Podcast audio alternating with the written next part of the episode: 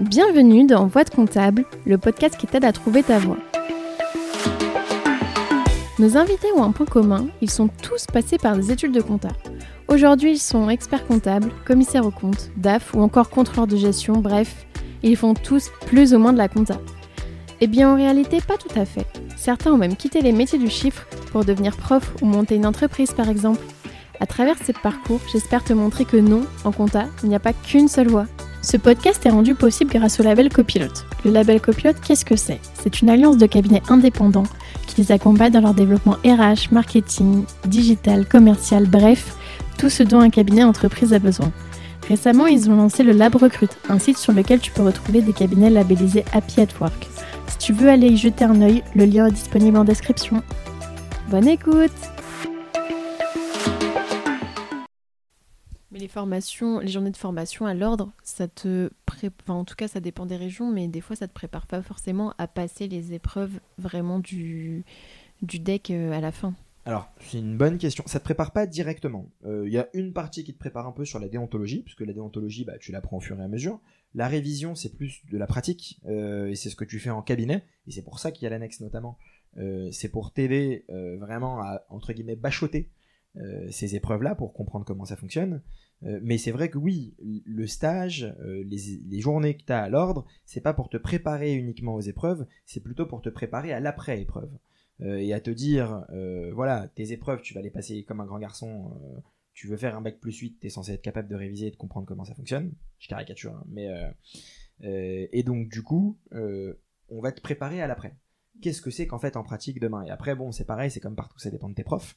Ça dépend du contrôleur de stage que tu as. T'en as qui sont hyper inspirants, hyper intéressants, et t'en as qui sont moins inspirants, moins intéressants. C'est humain. Parce que c'est ça, au final, euh, bah, moi, la première, tu vois, quand je suis entrée dans le cursus, mon objectif, c'était le deck, et puis après, plus ça va, plus tu t'en rapproches, même si au début, ça paraît loin, et après, tu te dis, mais en fait, euh, le deck, euh, c'est bien, mais qu'est-ce que je veux faire après, tu vois? Et des fois, tu, tu te poses pas la question quand tu y es, parce que tu penses que c'est le, le sommet de la montagne, sauf qu'une fois que tu l'as atteint, en fait, bah, qu'est-ce que tu fais du deck derrière? Ouais, bien sûr.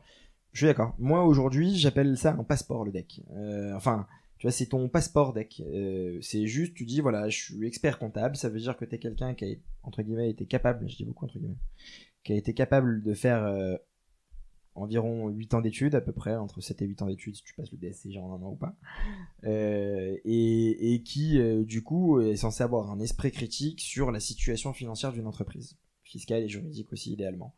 Euh, qui du coup a un minimum de compétences, de savoir et un bagage technique qui est assez euh, poussé, et qui du coup peut accompagner une entreprise sur un certain type de problématique. Mais après, c'est vrai que le champ des possibles est assez large, et de plus en plus large. Euh, t'as des experts comptables, bah, enfin, tous ceux que t'interroges, mais euh, t'en as qui font du recrutement, t'en as qui font du coaching, t'en as qui ont complètement arrêté, qui font complètement autre chose. Du recrutement, tu penses à qui, par exemple? Euh, À personne en particulier, mais mais j'ai des cabinets qui font office de cabinet de recrutement pour leurs clients sur la partie par exemple fonction financière. Euh, tu vois, j'en ai plusieurs. Euh, tu as des big qui peuvent faire ça avec des départements RH. Euh, tu as des cabinets qui font 200, 300 collabs qui ont développé ce type de, de prestations. C'est assez large, quoi. Euh, et tu as même des petits cabinets. Je sais que bah, John, que tu as interrogé, je crois qu'il a fait ça pendant un moment. Enfin, en vrai, tu fais ce que tu veux. Enfin, enfin c'est entre guillemets l'idée l'expert comptable, c'est de dire que tu peux être indépendant. C'est un peu te déverrouiller euh, quelque chose dans ta tête qui dit tiens ça y est tu peux être indépendant. Ça y est t'as le diplôme, tu peux être indépendant. Alors qu'en soi tu peux être indépendant sans avoir le diplôme et si tu fais pas de compta par exemple. Complètement. Tu peux être indépendant sans faire ça, tu peux ne pas du tout faire le cursus. C'est pas une obligation, c'est juste une crédibilité supplémentaire comme quand tu fais les grandes écoles, euh, commerce, ingénierie, c'est une crédibilité supplémentaire. T'es pas obligé de faire ça pour réussir dans la vie, monter une boîte, faire D'ailleurs, il y a des ingénieurs après qui créent des boîtes euh, pas du tout dans le domaine. Complètement, complètement. Qui font de la compta même. Euh, t'en as, ouais, t'en as qui ont fait d'abord des grandes écoles d'ingé, qui ont fini expert comptable et qui ont des cabinets aujourd'hui. Entre guillemets, tu, tu peux, en fonction de ce qui t'intéresse, changer de voie. C'est tout à fait possible. Mais c'est un bagage et c'est un passeport. et donc moi, en gros, j'ai ce passeport en, en mai 2021 Ouais, en mai, du coup, en juillet, parce qu'on a les résultats en juillet 2021. Mm. Et là, euh, du coup, je dis à Penny Lane, euh, bah, j'adore être chez vous, c'est top, c'est hyper intéressant et, euh, et je m'éclate. Entre temps, j'étais passé commercial chez Penny Lane parce qu'ils avaient arrêté la partie compta, donc j'étais parti sur la partie développement du, enfin, commercialisation du logiciel à destination des experts comptables, que je connaissais un peu le métier. Tu peux expliquer ce que c'est Penny Lane En fait, je les zappé, mais vu que, nous on bah, connaît, on n'a pas je trop. ouais, je l'ai un peu dit, mais en gros, Penny Lane, c'est un outil de production comptable. Euh, entre, un peu comme un, euh, je sais pas, CJ, Ibiza, CD, Agiris, etc., euh, qui fait donc toute la partie production comptable et qui, en plus de ça, fait la partie pilotage financier pour les entreprises. Payer ses factures fournisseurs, faire ses factures de vente, suivre sa trésorerie. Et donc l'idée, c'est que sur un seul et même outil, tu as deux interfaces, une pour le cabinet, une pour le dirigeant, et les gens peuvent collaborer beaucoup plus facilement grâce à une seule et même solution. Chose qui pouvait exister avec des solutions comme Ibiza et des API éventuellement, avec du QuickBooks et du Dext, mais là déjà t'as pas d'API à faire, donc la connexion est beaucoup plus fluide entre les deux. La collaboration est beaucoup plus simplifiée, parce que tu as une seule interface enfin une seule plateforme euh, avec la tuyauterie entre les deux interfaces. Euh, et en plus de ça, euh, tu as des fonctionnalités qui sont en train de se développer où tu vas pouvoir proposer des prestations en tant que cabinet à tes clients tels que euh, mettre en place de la facturage, euh, mettre en place du recouvrement de créances clients. Euh, et donc tu as plein de solutions qui sont en train de se connecter en complément à Lane pour avoir tout un package de solutions technologiques à proposer à tes clients. donc voilà, c'est ça Lane. Et à la base, il y avait un cabinet qui a été revendu, parce que c'était pas l'objectif initial, mais c'était pour pouvoir construire un outil solide, parce que tu peux pas aller voir un cabinet d'expertise comptable et lui dire je vais te présenter un outil qui a jamais été utilisé par personne. Euh, tu vas me dire si ça t'intéresse. Euh, et donc moi j'étais là-dessus au début. Quand on a complètement pivoté, on est parti sur la partie logicielle. Bah, je me suis mis en tant que commercial.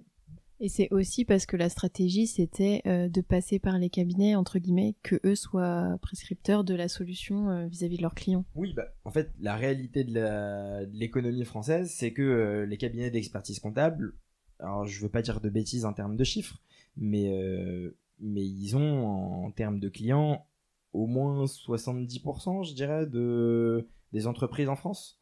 Il y a les micros qui n'ont pas de. Il y a les micros, il y a les très grosses qui n'ont plus forcément d'experts comptables et qui ont des commissaires au compte. On peut, si on a une très grosse boîte, on peut ne pas avoir d'expert comptable Oui, bien sûr, il y a plein de boîtes qui n'ont pas d'expert comptable et qui ont un service comptable en interne avec des directeurs financiers qui créent les comptes, qui font les comptes, qui les éditent, et un commissaire au compte qui vient en révision. Ok, mais pas obligé d'avoir un cabinet d'expertise comptable. Il y, a quand même, euh, donc il y a pas forcément quelqu'un qui signe les comptes. Euh, enfin, je veux dire, le DAF, est, le DAF est pas forcément expert comptable et il peut sortir les comptes quand même. Euh. Ouais. Ok. du moment que c'est fait en interne. donc t'as pas d'obligation à proprement parler de faire de la compta, enfin d'avoir un expert comptable. Mais pour autant, bah, la majorité des entreprises en France ont un expert comptable. Et donc c'est vrai que si tu veux proposer une solution telle que Penny Lane pour faciliter le quotidien des dirigeants d'entreprise et des cabinets, à qui de mieux que les cabinets d'expertise comptable pour euh, proposer la solution à leurs clients et donc être prescripteurs et eux-mêmes l'utiliser pour leur cabinet. Euh, donc c'est vrai que c'est quelque chose qui a été mis en place, qui a été développé, euh, auquel j'ai participé sur la partie commerciale. Et en juillet, quand j'ai mon diplôme, bah, cette petite idée qui trottait dans ma tête avant que je rejoigne Penny Lane et qui existait déjà avant depuis quelques années, de monter mon cabinet existait.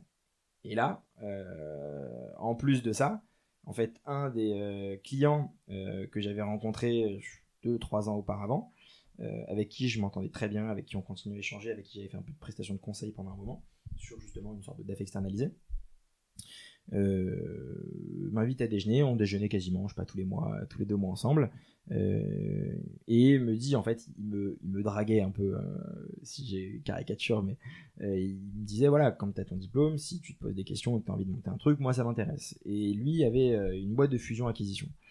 Et du coup bah on a échangé on a discuté on s'est posé on s'est dit que moi je lui ai présenté ma vision moi je voulais pas forcément faire d'expertise comptable à proprement parler mais plus du conseil de l'éval du financement un peu ce que je t'ai dit sur Horace Advisory aujourd'hui quoi. Et du coup, euh, il me dit bah ça tombe bien, moi j'aimerais bien proposer ça en complément des prestations de fusion-acquisition. Parce que nous on fait de la fusion-acquisition, mais on fait pas trop le reste. Et c'est vraiment complémentaire parce que c'est des besoins qui sont en lien avec les prestations qu'on fait et qui peuvent intéresser les clients qu'on a. Et en parallèle, tu pourras développer toi aussi de ton côté. Euh, et donc du coup, bah je me dis euh, allons-y quoi. Et comme je te l'ai dit avant, moi je fonctionne vraiment, enfin un peu à l'instinct je pense. Et ce truc-là me disait, je me dis, vas-y, ça a l'air excitant, ça correspond un peu à ce que je voulais faire, donc euh, bah allons-y quoi. Et donc je dis à Penny Lane, euh, voilà, j'adore, c'est top, super ambiance, euh, super mode de fonctionnement, super boîte, mais j'ai envie de monter mon câble et de faire mon truc. Et donc là, on discute, on discute, on discute. on tombe d'accord sur le fait que début janvier, je démarre à fond avec mon cabinet. Je monte mon cabinet et je bosse encore un peu avec eux, un jour par semaine. Au début, je crois que c'était deux jours, après on est passé un jour. Et, donc j'ai continué à bosser avec eux. Je bosse encore un tout petit peu avec eux là jusqu'à fin, fin, juin, quelque chose comme ça. Et surtout, en parallèle, je développe mon cabinet depuis début janvier, où je suis concentré Là, tu vois, on a, euh, j'ai deux évals qui sont tombés. Euh, j'ai un mandat d'acquisition parce que je bosse un peu aussi avec. Donc, il y a Horis Finance qui est la boîte de fusion acquisition et Horis Advisory qui est le cabinet de conseil, transaction services, financement, éval, etc. Euh, et donc, je bosse un peu avec Horis Finance sur la partie fusion acquisition. j'ai un mandat d'acquisition, j'ai un mandat de cession qui va être validé. Là, j'ai eu le client hier qui m'a dit c'est bon, il faut juste qu'on voit deux, choses, deux, trois modifications contractuelles, mais euh, on va avancer sur le mandat de session. Euh, j'ai un financement qui va démarrer soit fin juin, soit début septembre. Euh, et après, j'ai plusieurs commissariats sur tout ce qui est opération exceptionnelle en capital. patati patata. Donc, moi, là, vraiment, la vision, c'est développer ça à fond. et idéalement, j'aimerais bien, si ça continue à fonctionner et que tout marche comme sur des roulettes, je touche du bois, commencer à recruter des alternants, des collabs, des stagiaires à partir de septembre-octobre. C'est quand même euh, un cabinet d'expertise comptable, entre guillemets Ou, c'est un cabinet bah, de conseil C'est un cabinet en fait, d'expertise comptable et de commissariat au compte, euh, parce que je suis inscrit à l'ordre et à la compagnie. Euh, parce que sur toute la partie commissariat, bah, forcément, il faut être inscrit à la compagnie. J'ai un dossier où je fais de la révision pour une, petite PME qui fait ouais, 15-20 millions de chiffre d'affaires, qui est le seul dossier que j'ai. Pareil, il faut que je sois inscrit à l'ordre. Mais ma vision, c'est d'avoir un cabinet qui est inscrit pour pouvoir faire toute la partie commissariat, audit d'acquisition et, un peu rassurer sur la crédibilité, également dans le cadre des missions d'évaluation, mais de réaliser quasiment que des missions exceptionnelles. Est-ce que tu as eu à, chercher des clients du coup, ou c'était euh, l'autre cabinet qui t'apporte les clients euh? Je fais les deux. J'ai l'autre cabinet qui m'en apporte quand ils ont des opportunités et je passe mon temps à chercher des clients. Et comment tu cherches des clients? Dans ce domaine-là parce que ça concerne quand même des assez grosses boîtes Et eh bah t'as différentes possibilités. Déjà t'en parles partout autour de toi. Euh, dans le podcast. dans le podcast notamment. À tous les gens, tu leur dis bah voilà, je fais ça, c'est ma spécialité, je fonctionne là-dessus. Euh, dès que vous avez des sujets en lien avec ces missions-là, n'hésitez pas à me contacter. Donc ça, bon, ça prend un peu de temps, mais ça arrive. Euh, tu fais du démarchage commercial, tu fais de la prospection, t'envoies des courriers, t'envoies des mails, tu dis tu expliques euh, comment fonctionne ton cabinet et tu proposes un rendez-vous si ça peut intéresser les personnes. Euh, tu fais des petits déjeuners euh, dans des événements à droite à gauche. J'ai pas encore fait, mais je pense que je vais faire dans tout ce qui est réseau d'affaires et ce genre de choses pour bah, essayer de rencontrer un peu d'autres types d'entrepreneurs avec qui on peut créer des choses. et ça se fait un peu comme ça, beaucoup aussi avec les réseaux d'avocats. Euh, les avocats sont très prescripteurs sur euh, notamment tout ce qui est commissariat. T'as bien choisi ta moitié. Euh, ouais, même si maintenant elle fait plus du tout ça, mais elle est partie en droit de la famille, mais bon, c'est pas grave, je l'ai choisi quand même. et, et donc ouais, enfin c'est c'est un, un, travail de tous les jours quoi pour l'instant. Et après si tout, enfin quoique ça restera à être un travail de tous les jours parce qu'il faut toujours trouver de nouveaux clients, vu que c'est de l'exceptionnel, c'est un peu ça la, la contrepartie. mais mais enfin ça m'éclate quoi. Et je suis content de me lever le matin et de me dire faut que j'aille trouver des clients, je vais tous les rappeler pour voir où ça comment ça avance, où on en est. C'est l'idée quoi. C'est euh... Et t'as parlé de spécialisation du coup pour toi c'était évident de te spécialiser. Est-ce que tu penses que que c'est quelque chose qui va se démocratiser à l'avenir euh?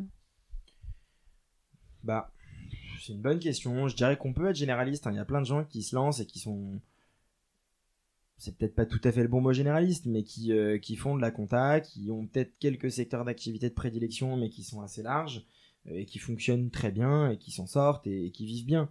Donc, ça continuera à exister, c'est sûr. Enfin, quasiment sûr. Parce qu'il y a des gens qui ont vécu comme ça, qui ont grandi comme ça, et qui savent pas forcément où se spécialiser, donc ils vont rester là-dessus.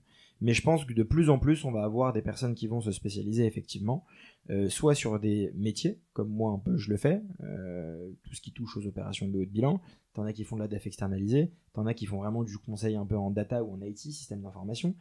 Euh, en RSE, en, gestion, de patrimoine, crypto-monnaie. il y, en a plein. et enfin, et justement, ah, c'est pas tout à fait pareil. Quand tu dis crypto-monnaie, crypto-monnaie c'est plus un secteur d'activité qu'une prestation. C'est justement ça. Tu as deux typologies, on va dire, de spécialisation. Tu as un métier, RSE, bilan carbone, etc., etc., DAF euh, externalisé, et tu as une spécialisation par secteur d'activité. Immobilier, crypto-monnaie, euh, Parce qu'après, dans la crypto-monnaie ou dans la blockchain plus euh, communément, enfin plus globalement, crypto-monnaie c'est une partie de la blockchain.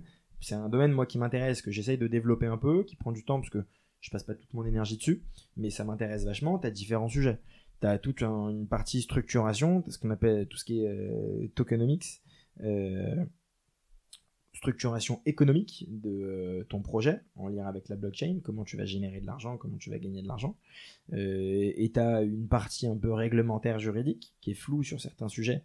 Par exemple, les NFT qui sont quand même assez flous aujourd'hui, où tu prends des options, mais il n'y a rien de gravé dans le marbre. Euh, alors que tout ce qui est ICO, bah, tu as des normes qui ont été mises en place avec l'ANC qui te permettent de structurer beaucoup plus facilement. Donc, en fait, à travers ce secteur d'activité crypto-monnaie blockchain, tu as plein de typologies de missions que tu peux développer aussi et tu peux te spécialiser sur un domaine. Le seul point clé, je pense, de la spécialisation, c'est que tu as un marché qui soit suffisamment profond. Euh, et donc c'est comme tout en fait, c'est comme quand tu crées une entreprise, c'est qu'il faut regarder ton marché, la concurrence, est-ce que les concurrents établis, ils ont déjà ratissé tout le marché, est-ce qu'il y a de la place pour toi? Et en fonction de ça, est-ce que tu peux aller sur ce marché-là? Et en fait, on va revenir sur un schéma, notamment sur la spécialisation, sur un schéma d'entreprise classique, quoi. Où tu fais ton étude de marché, ton analyse de marché, tu regardes est-ce que ta rentabilité potentielle est intéressante, est-ce que tu peux t'implanter assez facilement ou pas. En fait, quand tu fais de la fusion-acquisition et de l'évaluation, tu fais ce qu'on appelle une analyse stratégique d'une entreprise. Euh, c'est euh, tout ce qui est porteur, les 5 P, je mets porteur. Euh, tes fournisseurs, tes barrières à l'entrée, tes clients, et tu regardes tout ton écosystème. et en fonction de ça, tu vois si c'est facile ou pas de rentrer dans le marché. Bah, je pense qu'en fait, si un cabinet veut se spécialiser, faut qu'il fasse ça. Et qu'il regarde est-ce que c'est simple ou pas pour lui de rentrer dans ce domaine-là. Est-ce que le secteur d'activité est simple? Est-ce que le métier est simple? Est-ce qu'il sait le faire? Est-ce qu'il est capable de le faire rapidement? Quelle valeur ajoutée il peut proposer? Et à partir de ça, bah, pourquoi pas se spécialiser. Mais je pense que c'est c'est une bonne chose de se spécialiser parce qu'au début c'est plus compliqué parce que tu refuses des clients et donc c'est pas évident de refuser des clients et de refuser du chiffre d'affaires. Mais sur le euh, moyen terme long terme tu as un positionnement qui est clair et établi. Les gens viennent te voir et te reconnaissent parce que tu es identifié comme tel. Euh, et même toi tu fais des gains de productivité parce que tu maîtrises tes sujets tu sais exactement de quoi tu parles. Tu es plus crédible vis-à-vis de tes clients donc je pense que c'est bien de se spécialiser. Tu peux vendre plus cher aussi après. Et tu peux vendre plus cher parce que tu as, ouais, as acquis une crédibilité qui fait que les gens sont prêts à payer plus cher. C'est ça. Est-ce que tu peux euh, nous parler un peu plus en détail, euh, nous, expliquer à, quoi ça correspond exactement euh, audit d'acquisition, fusion, acquisition, tout, ce dont tu as parlé? Parce que des fois on entend les mots, mais concrètement, à quoi ça correspond? Alors en gros, peut-être pour faire simple, je vais décrire le process d'une opération d'acquisition et je vais t'expliquer les différentes missions. Dans le cadre du process d'acquisition, donc déjà tu es soit mandaté à l'acquisition, soit mandaté à la cession. Quand tu es mandaté à l'acquisition, c'est une boîte qui recherche des cibles et qui veut faire de la croissance externe. Euh, et donc là, tu as deux possibilités. Soit ils ont identifié la cible, ils savent qu'ils veulent acheter cette cible, mais ils veulent que tu les accompagnes dans l'opération pour développer, euh, prendre contact, faire des négociations, tout ce qui va avec. Euh, ou soit tu fais de la recherche globale. Ça veut dire que ils veulent acheter une cible qui fait entre 3 et 10 millions de chiffres d'affaires, basée dans la région Rhône-Alpes, idéalement qui fait euh, une marge de BE autour de 10-15%, et toi tu vas chercher les cibles. Euh, tu vas avec ton bâton de pèlerin et tu vas chercher tes cibles. tu, vois, ça, je, savais pas qu'on pouvait. Euh, enfin, entre guillemets, vu que c'est plus un aspect stratégique, tu vois, je me disais que c'était pas forcément quelque chose qu'on pouvait confier. Bah, à quelqu'un qui fait de la fusion-acquisition, justement, d'aller rechercher ses cibles. Ouais, ça se fait assez fréquemment. ça n'empêche pas de le faire toi par ailleurs, mais c'est plus pour multiplier les possibilités. Euh, ça veut dire que toi, quand tu es une entreprise, bah, tu peut-être pas quelqu'un qui est à temps plein là-dessus, et donc tu as peut-être des gens qui passent une partie de leur temps, tu as ton réseau qui va te donner des opportunités, et à côté de ça, bah, tu peux aussi avoir des cabinets que tu vas mandater, et s'ils te ramènent des dossiers en plus, tant mieux, c'est pour euh, diversifier quoi, les champs des possibles. Donc ça, c'est les deux possibilités, et la troisième possibilité, c'est de se faire mandater à la session. C'est quelqu'un qui veut vendre sa société, qui te mandate pour trouver des acquéreurs. Donc ça, c'est les deux possibilités au niveau des mandats. Là, on est sur de la partie fusion-acquisition. Ensuite, tu as une rencontre de l'offre et de la demande, euh, où tu as bah, discussion, en, t'entames les négociations, tu, enfin, tu communiques en général un mémorandum d'information, où tu donnes un peu les informations clés de l'entreprise pour attirer les acheteurs potentiels, leur expliquer quel est l'intérêt. Une fois qu'ils sont intéressés, ils mettent en place ce qu'on appelle une lettre d'intention, très généralement, où ils disent ok, on est prêt à l'acheter à ce prix-là, avec éventuellement euh, ce prix-là en complément, ce qu'on appelle des compléments de prix, en fonction d'objectifs ou euh, de certaines durées, euh, mais sous réserve qu'il y ait l'audit qui soit réalisé, l'analyse de la société et que on soit tombé d'accord du coup sur un prix avec les conséquences de l'audit, qui tiennent compte des conséquences de l'audit. Une fois que ta lettre d'intention est signée par les deux parties, il y a toute la partie audit. Là, tu as différents types d'audit. Audit organisationnel, audit juridique, audit social, audit fiscal, audit financier, éventuellement audit comptable, sauf s'il y a un commissaire au compte. On part du principe que l'audit comptable est déjà fait par le commissaire au compte. Dans ce cas-là, euh, bah, c'est là où tu as la partie audit d'acquisition.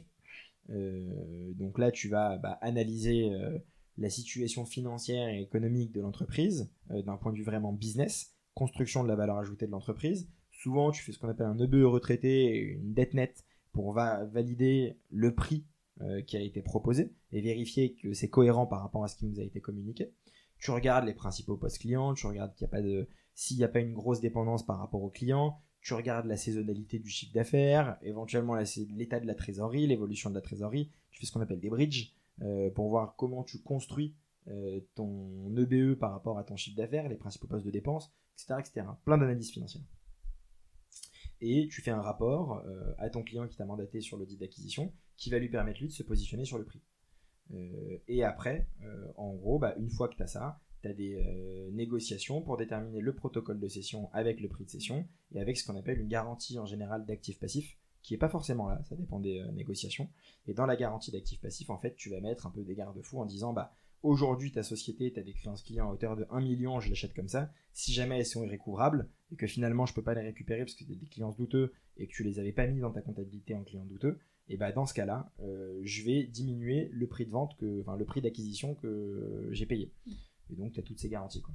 C'est ce que j'allais te dire. Euh, il y a une grosse partie aussi sur les clauses, non? Parce que des fois, ça peut faire varier le prix en fonction de si tu as des clauses ou pas qui sont dans le, contrat de cession. Et ça, c'est très libre. Enfin, euh, l'imagination des banquiers d'affaires, des avocats et des acquéreurs et des cédants. Ça, c'est les clauses. Bien sûr, il faut les cadrer. C'est pour ça qu'il faut toujours avoir un avocat sur le protocole de cession et sur la garantie d'actifs passifs. Mais du moment qu'elles sont dans les règles de l'art, entre guillemets, qu'elles sont conformes, enfin, conformes euh, à tous les codes euh, juridiques qu'on peut avoir, euh, tu peux mettre ce que tu veux comme clause de complément de prix, de diminution de prix en fonction d'incidents, il n'y a pas de souci. Et donc, en gros, pour faire simple, il y a un dernier point juste, et après, comme ça on pourra arrêter si on pourra parler d'un autre sujet. Mais dernier point, c'est que parfois, en amont, quand tu veux présenter ta boîte, quand tu es mandaté à la session, tu fais ce qu'on appelle une vendor due diligence ou une vendor assistance, parfois ils appellent ça. Euh, quand tu as des boîtes qui commencent à faire 10-15 millions de chiffre d'affaires, tu vas préparer en fait, euh, un peu comme si tu faisais un audit d'acquisition, tu vas préparer toute la partie financière détaillée de l'entreprise avec justement cette analyse des clients, du chiffre d'affaires, de la construction du chiffre d'affaires, euh, de la saisonnalité du chiffre d'affaires, la variation de la trésorerie, les bridges pour aller du chiffre d'affaires à l'EB, etc., etc. Tu vas préparer ça comme si tu voulais, entre guillemets, te mettre à nu euh, vis-à-vis des acquéreurs potentiels pour les rassurer.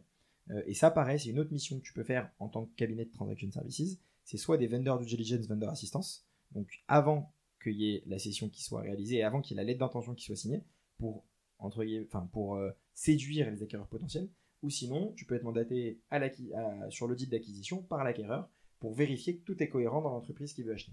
Ça, c'est quand tu es du côté Horis Advisory, société de conseil. Euh, et quand tu es du côté Horis Finance, sur la partie euh, fusion-acquisition, là, tu vas accompagner soit sur le mandat à la session, trouver les acquéreurs potentiels, accompagner sur la partie audit, même si c'est pas toi qui vas la faire, mais s'il y a des questions que tu peux y répondre, tu vas y répondre. Et du moins, tu vas être là à côté de ton client pour quand même vérifier que tout se passe bien et que le déroulé soit correct. Et après, tu vas accompagner dans la négo derrière. Euh, et mine de rien, c'est un gros boulot parce qu'il y a beaucoup de pression. Euh, tu es là dans les derniers instants pour que toutes les négos se passent de la meilleure des manières. Tu peux avoir des rebondissements au dernier moment. Et ce qui est très compliqué dans ce métier-là, encore plus compliqué que sur la partie audit d'acquisition et vendor de diligence, c'est que tu as une grosse rémunération au succès. Ce qui veut dire que jusqu'au dernier moment, tu peux euh, ne pas gagner ton chiffre d'affaires si euh, du jour au lendemain, là tu vois, à l'heure où je te parle, on a eu tout ce qui était guerre en Ukraine, malheureusement, bah, il y a des deals qui ont été retardés, forcément à cause de la guerre en Ukraine. Parce que Horis Finance a une partie spécialisée en agro, l'agroalimentaire a été fortement impacté par l'Ukraine, bah forcément, ça veut pas dire que ça arrête les deals, mais ça crée des tensions. Euh, parce que les acquéreurs se disent est-ce que je vais acquérir finalement maintenant ou pas, euh, au vu de ce qui se passe en ce moment. Euh, les cédants se disent est-ce que finalement je veux céder, parce qu'avec les garanties potentiellement qu'il y a dans, normalement dans les garanties actives passives, ça baissé mon prix. Donc ça crée des complexités. Et donc ça veut dire que c'est un métier qui est beaucoup plus complexe en termes de sécurité de chiffre d'affaires, et où il faut aller tous les jours au combat pour aller récupérer les clients Et donc, du coup, de la même manière, bah, moi, ça me dérange pas de faire ça tous les jours pour aller récupérer les missions d'éval, du financement, euh, de la due diligence, euh, acquisition, audit d'acquisition, audit de session, etc. Et dans, du coup, dans l'audit euh, d'acquisition, tu fais pas du tout d'évaluation, c'est vraiment une mission à part? Ouais, ouais, complètement. L'évaluation, en général, soit tu l'as fait au préalable, tu fais une éval avant de mettre en vente, et tu l'as fait par une personne indépendante, donc moi je peux la faire éventuellement euh, avant qu'il y ait euh, un mandat de cession qui soit signé, ou sinon ce qui se fait assez fréquemment, c'est que c'est les conseils banques d'affaires qui font un peu une éval euh, ou qui estiment le prix de la société qu'ils vont vendre. et donc là, on n'est pas sur des vrais évals entre guillemets où on a un rapport d'expert comptable, etc., etc. C'est plus une analyse en cohérence avec le client et s'il est en phase avec le montant, eh ben on va présenter ça aux acquéreurs potentiels. Donc euh, les évaluations, tu les as soit dans ces contextes-là. Quand tu fais l'audit d'acquisition, tu fais pas d'évaluation. Tu vas donner des éléments clés qui vont permettre d'ajuster la valorisation de la boîte, mais c'est pas toi qui vas faire l'évaluation à proprement parler, et c'est pas ce qu'on te demande de faire quand tu fais un audit d'acquisition. On te demande de te prononcer sur la cohérence des comptes et sur les impacts potentiels sur la valeur de la boîte. Euh, tu peux avoir des évaluations dans le cadre de cession de titres, euh, quand tu as un actionnaire qui veut sortir de la société, dans le cadre de transmission de patrimoine, euh, dans le cadre de structuration, euh, là typiquement l'évaluation que j'ai, c'est dans le cadre de restructuration de groupe avec euh, apport de titres à une holding, valoriser les apports, as différents titres qui doivent être apportés de ces sociétés différentes, bah, déterminer les différents titres pour apporter et pour comprendre au niveau de la nouvelle holding qui va détenir combien du pourcentage de la holding. tu peux en avoir dans le cadre de contentieux, quand tu as des contentieux d'actionnaires par exemple, comme je te disais, là j'en ai fait notamment, dans le cadre de succession, euh, quand tu as des contentieux de succession, quand tu as des successions à réaliser. C'est assez diversifié. Euh, tu en as dans différents domaines. Mais ce qui est pas évident, c'est d'être là au bon moment, au bon endroit pour qu'on te mandate pour faire l'évaluation. Et justement, au final, euh, toi, tu t'es un peu spécialisé dans la fusion-acquisition, etc. Enfin, en tout cas, dans les missions exceptionnelles. Et pourtant, de ce que j'ai compris, c'est pas forcément ce que tu as fait pendant trois ans. comment tu te formes justement à, ces missions-là, euh, est-ce que tu te sentais euh, d'attaque, tu vois, pour euh, te spécialiser là-dedans, alors qu'au final, t'en as pas fait pendant trois ans ou autre, t'avais pas une énorme expérience là-dedans, tu vois, et on peut se dire que ce soit dans ce domaine-là ou un autre, j'en ai fait que pendant X temps, je me sens pas de, me spécialiser là-dedans. Est-ce qu'il y a des formations qui existent, peut-être pour pour ce justement ce genre de mission? Ouais, je vois ce que tu veux dire. Alors, deux choses. Première chose, euh, quand même, euh, à chaque fois, dans toutes mes expériences, et dès le début, quand j'ai commencé, pas en alternance, mais plutôt en, première année de junior euh, en big, dès qu'il y avait des sujets en lien avec des évals ou ce genre de sujet, je voulais toujours être dessus. Et donc, du coup, ça m'a permis de me former. Tu vois, dès ma, mon année de junior en big, il y a ce qu'on appelle des valeurs liquidatives. Euh, quand tu as ce qu'on appelle des, des, OPCI ou des organismes immobiliers euh, qui doivent ou qui sont cotés ou sur lesquels tu as des actionnaires multiples, tu dois mettre en place une valeur liquidative à minima trimestrielle pour déterminer la valeur de la boîte. Et donc il faut que tu fasses un peu une sorte d'évaluation, même si c'est assez simple parce qu'on est sur de l'immobilier, donc tu fais une valeur patrimoniale, tu prends l'actif, tu réévalues à la valeur réelle et tu ajustes un peu en fonction de la trésor ou autre. Mais euh, c'est assez simple, mais déjà c'est un, début d'évaluation. Donc tous ces sujets-là, moi j'ai voulu les traiter dans tous les cabinets où j'étais, j'ai voulu m'en occuper et voulu les traiter dès que je pouvais. Euh, donc parce que j'aimais ça, que ça m'intéressait. Donc si tu veux, je me, je me renseignais et je m'informais sur ces sujets-là, même si je les gérais pas tous les jours et que c'était pas mon cœur de métier à la base. Euh, après, j'ai essayé de m'orienter le plus possible vers ça quand même, même si je l'ai pas fait directement parce que j'étais resté un peu en cabinet pendant un petit moment. Mais euh, quand j'ai fait bah, le big, j'en ai fait un petit peu. Quand j'ai été chez John, euh, j'ai fait, je sais plus j'ai fait des balles, mais euh, on avait un petit peu de tout ce qui était commissariat spécifique. Euh, j'ai vu commissariat aux avantages particuliers, aux apports, à transformation. donc j'ai vu un peu ces sujets-là. quand je suis parti après dans l'autre cab, j'ai fait un peu d'audit d'acquisition et d'évaluation mine de rien même si c'est des évaluations plus simples, mais dans le cadre d'optimisation, de montage, de structuration, euh, où euh, tu montais une euh, bah, SLA, la SPFPL, dans le cadre des professions libérales par exemple. Donc, j'ai quand même essayé, tout au long de mon cursus, de m'intéresser à ces sujets-là, de regarder comment ça fonctionnait, de comprendre, d'essayer de les mettre un peu en pratique, même si c'est vrai que je faisais pas ça 24 heures sur 24, 7 jours sur 7. ça, c'est le premier point. Et donc, c'est c'est un travail du quotidien. C'est pas juste du jour au lendemain, je me suis dit, tiens, je vais faire ça. Euh, et euh, je vais faire ça euh, comme si je pouvais le faire parfaitement en n'ayant jamais travaillé sur ces sujets-là de ma vie. et le deuxième point, par exemple sur l'évaluation, là je fais en ce moment une formation à la CCEF, c'est compagnie des experts financiers, où tu as des experts comptables, des experts financiers. Bah, dans la promo où je suis, on est 25, je crois, entre 25 et 30. On a pas mal d'experts comptables commissaires en compte. On a des gens qui font de la fusion-acquisition. On a des gens qui font du conseil, des gens qui font un peu de restructuring. Donc, c'est assez diversifié. Euh, on a des banquiers, euh, puisque les banquiers font de la fusion-acquisition aussi. Euh, et donc, on a un ensemble de personnes qui sont intéressées et qui se forment à l'évaluation d'entreprise. Et en gros, on fait, là, j'ai fait démarré en janvier cette formation-là. J'ai dû faire au moins une dizaine de jours, quasiment, je pense, entre 10 et 15 jours, euh, où on a parlé évaluation pendant 10-15 jours. Et les différentes possibilités. Le diagnostic stratégique au préalable, qui est fondamental pour impacter ton évaluation et déterminer comment est-ce que tu vas impacter l'évaluation, soit au niveau des multiples, soit au niveau des euh, taux d'actualisation en fonction de la méthode que tu choisis. Euh, tu vas avoir après les différentes méthodes d'évaluation, les ajustements que tu vas passer éventuellement en fonction des méthodes d'évaluation, les points clés à prendre en compte, euh, comment est-ce que tu te positionnes toi en tant qu'évaluateur. T'as jamais une seule et même méthode, tu as une méthode préférentielle que tu vas conserver et que tu vas crédibiliser avec d'autres méthodes pour vérifier que ta méthode est cohérente.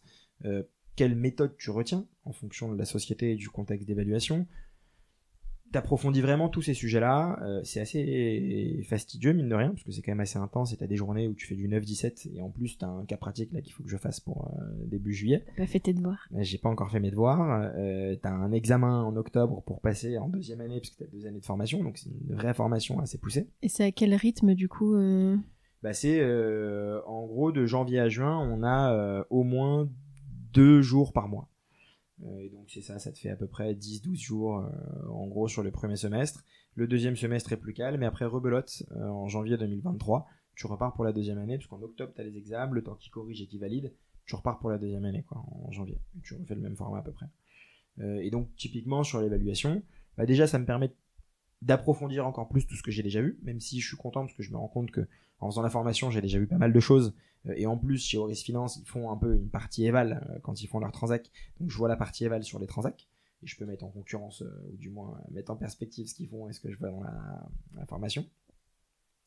et ça permet d'approfondir, d'aller plus loin. Encore une fois, de te constituer un réseau.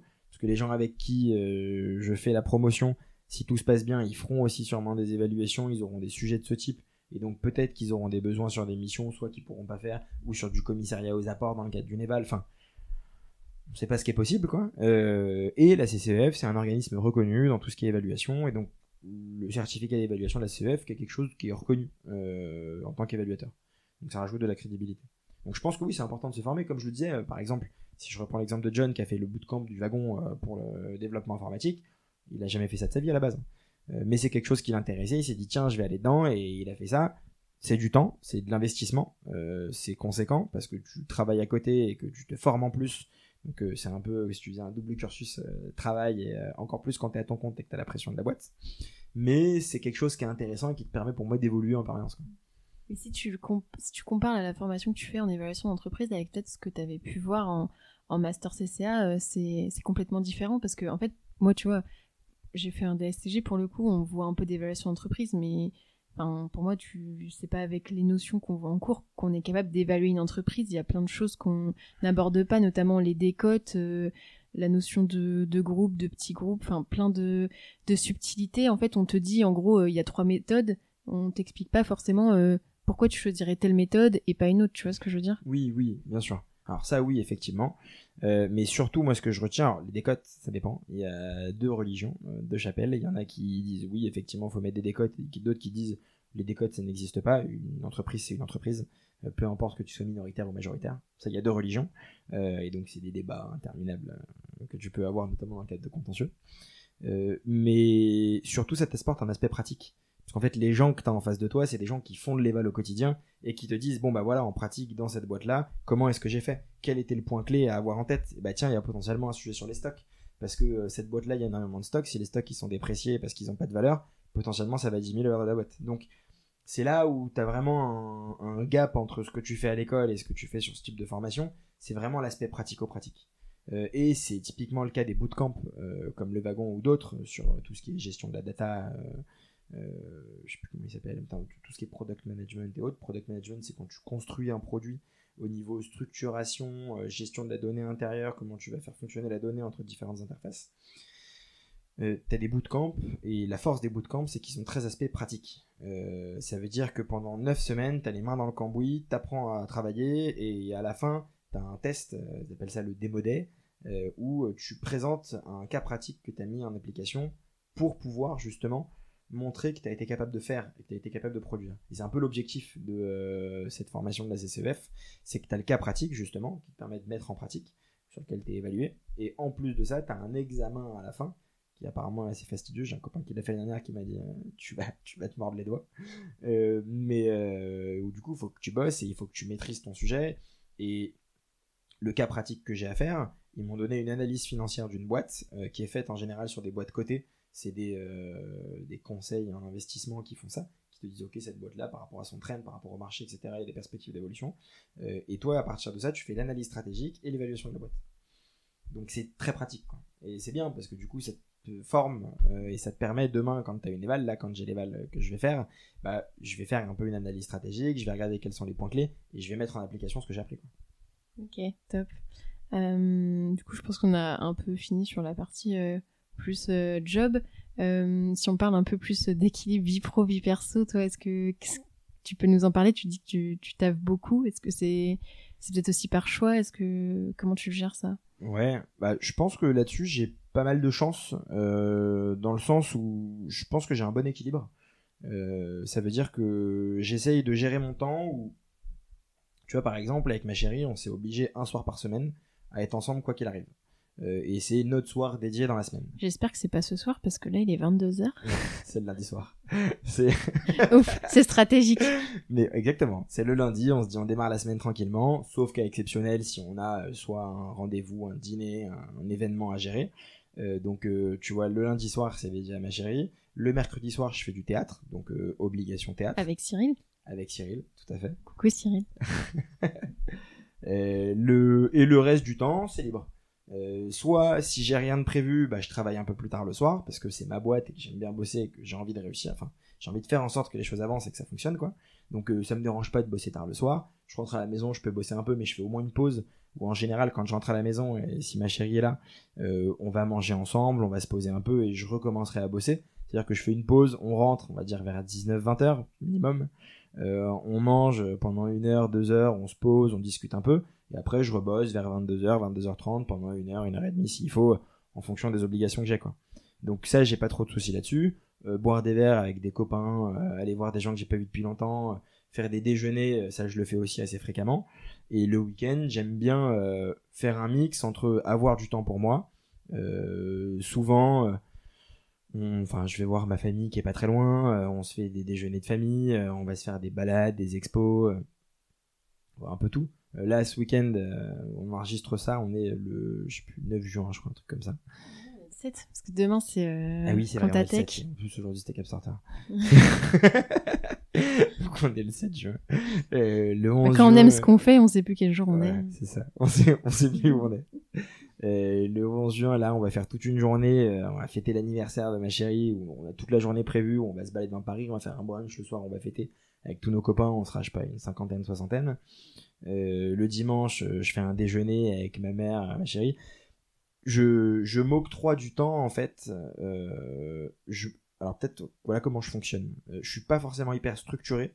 Je m'octroie du temps pour voir mes amis et ma famille quand j'en ai envie. Et donc c'est ma priorité. Ça veut dire que je me fixe des créneaux où je me dis tiens je peux les voir.